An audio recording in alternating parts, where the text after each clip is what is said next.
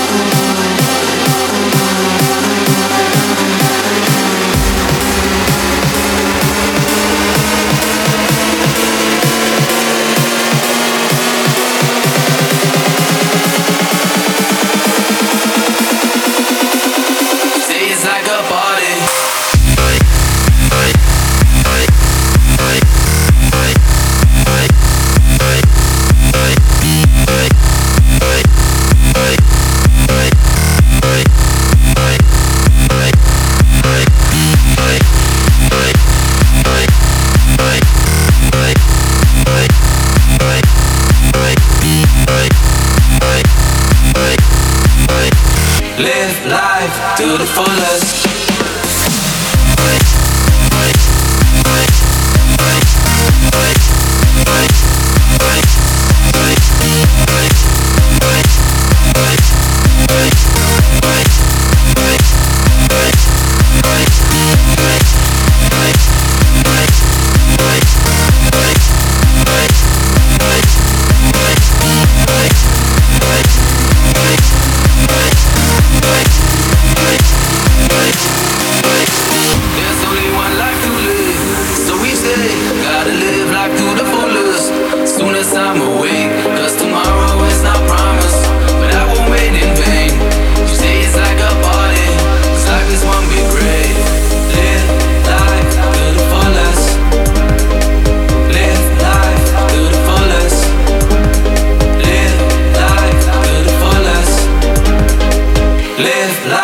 do the fullest.